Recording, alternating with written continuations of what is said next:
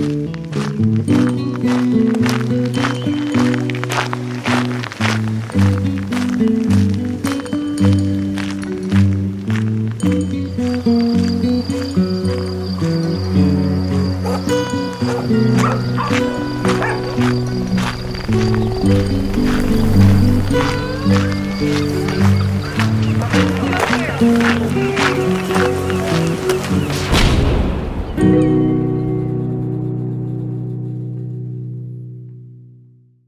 L'homme est resté silencieux. Puis il a relevé son chapeau et m'a parlé en retour. Il parlait ma langue, mais avec un accent étrange, inconnu. L'homme m'a dit des paroles étranges. Je, je comprenais pas tout, mais voici ce que j'ai compris. Tu es un Européen. Tu en sais des choses. Oui, je parle ta langue, le français. Tu vois tout autour de nous? Et plus au nord, en Algérie, et à l'ouest, au Mali, et au sud, en Côte d'Ivoire, ils parlaient tous le français avant. Mais c'était une langue que les Européens comme toi parlaient, avant la catastrophe. T'es un rigolo. T'as des vieilles cartes. Ouais, il y, avait un grand désert ici. Le Sahara. Et tu voulais le traverser à pied? Oh, tu serais mort, mon vieux. T'es courageux. Et ton courage a payé. Il n'y a plus de désert. Nous, les Africains, nous avons pris cette terre aride et nous en avons fait un jardin, un paradis. Toutes les terres que tu vois, dans n'importe quelle direction et au-delà, elles sont à moi. Tu sais, je n'ai pas trop d'estime dans les Européens. Vous aviez tout et vous avez tout perdu. On appelle ça l'équilibre. Je t'en parlerai un jour. Mais toi, toi tu es bien. Tu sais des choses et tu as du courage. J'aimerais te montrer à mon fils. Mon fils perd son temps. S'il voit quelqu'un comme toi et que tu lui racontes ton histoire, euh, ça lui donnera une idée du monde. Mais viens, tu es sous ma protection. Euh, voilà ce qu'il a dit. Je me suis levé. Il y avait d'autres hommes avec des fusils derrière lui. Je voulais m'enfuir, mais j'avais pas trop le choix. Alors sans rien dire, je suis monté dans sa machine volante. Ils m'ont attaché. Les parois étaient transparentes. Elle s'est arrachée du sol avec lourdeur, mais c'était une sensation incroyable. Le monde du sol, que, je voyais si près, sur lequel je dormais, dans lequel je creusais pour trouver des racines, eh ben il s'éloignait. Il devenait tout petit. L'homme au chapeau m'a dit, là c'est les carottes. Euh, au sud de la maison, on fait les fruits, mais les carottes, c'est ma spécialité. Elles ont fait ma fortune. Je lui ai dit qu'elles étaient délicieuses, avec la sincérité d'un ventre toujours affamé, et il a explosé de rire. Il a dit qu'il m'aimait bien. La machine s'est approchée de la seule différence dans ce paysage domestiqué, plat et monotone. Une zone urbaine qui s'est petit à petit dessinée comme une seule maison. Un jardin vert éclatant, domestiqué par des machines autonomes. Un lagon bleu intense et une maison ocre à multiples étages, au toit plat. Un empilement de lieux confortables. Si l'homme au chapeau m'aimait bien, je ne pense pas que ce fût le cas de ses deux amis. Ils m'ont tiré de la machine volante et ils m'ont fait marcher sur des lieux d'une propreté cristalline. J'ai croisé le chemin de femmes aux yeux bleus intenses, à peine vêtues, qui me regardaient un peu effrayées. On m'a fait entrer dans une grande pièce avec plein de meubles et d'appareils étranges. Une télévision peut-être, ou, ou l'appareil pour voir Internet. Je n'avais que des descriptions orales ou dans les romans de ces choses. Mais il y avait un canapé, très doux, et, une table, et on m'a apporté à manger et à boire.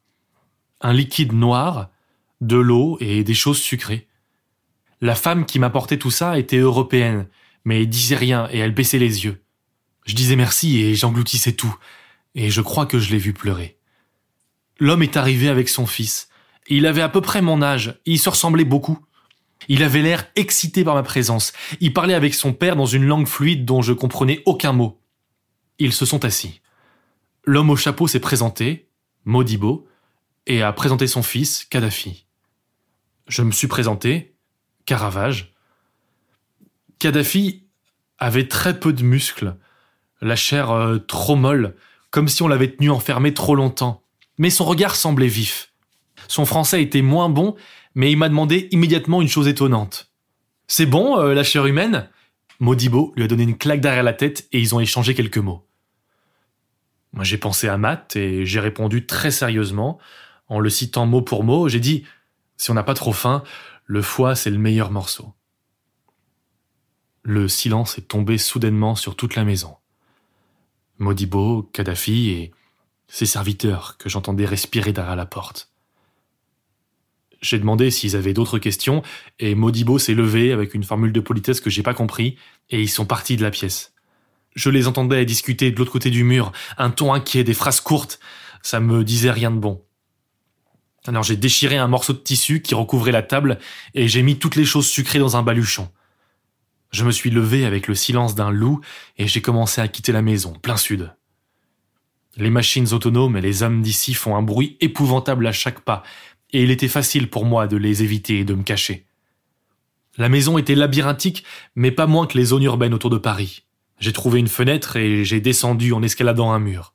Au sud, un verger prenait naissance et s'étendait plus loin que pouvait porter le regard. Il y a bien eu des cris, des affolements. J'étais loin dans les alignements d'arbres quand la machine volante de Modibo a commencé à survoler ma position. Mais je savais depuis longtemps me cacher dans la terre et contre les troncs. Ils ne me trouveraient jamais et ne m'ont jamais trouvé. Adieu Modibo, adieu Kadhafi. Merci pour la nourriture.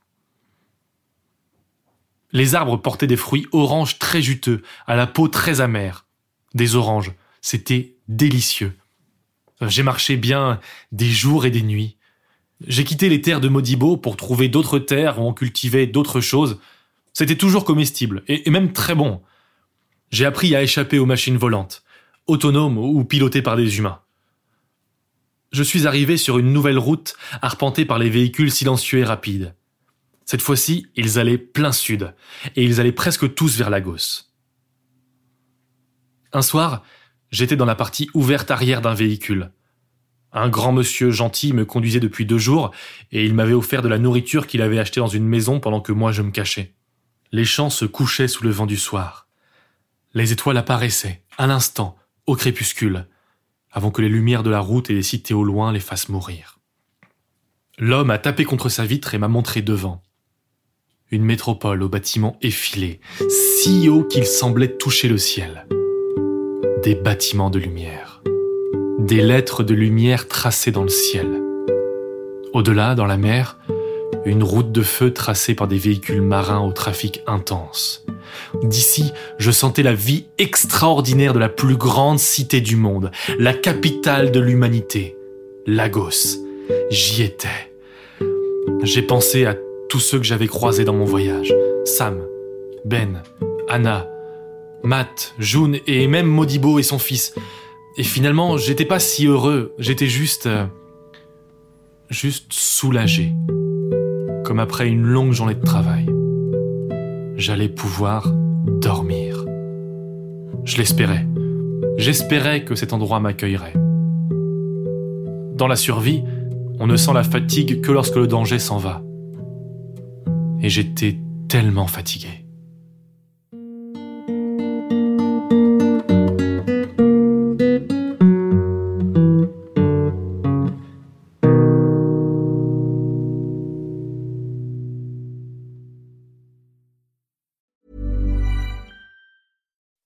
When you make decisions for your company, you look for the no-brainers. If you have a lot of mailing to do, stamps.com is the ultimate no-brainer. Use the stamps.com mobile app to mail everything you need to keep your business running with up to 89% off USPS and UPS. Make the same no-brainer decision as over 1 million other businesses with stamps.com. Use code PROGRAM for a special offer. That's stamps.com, code PROGRAM.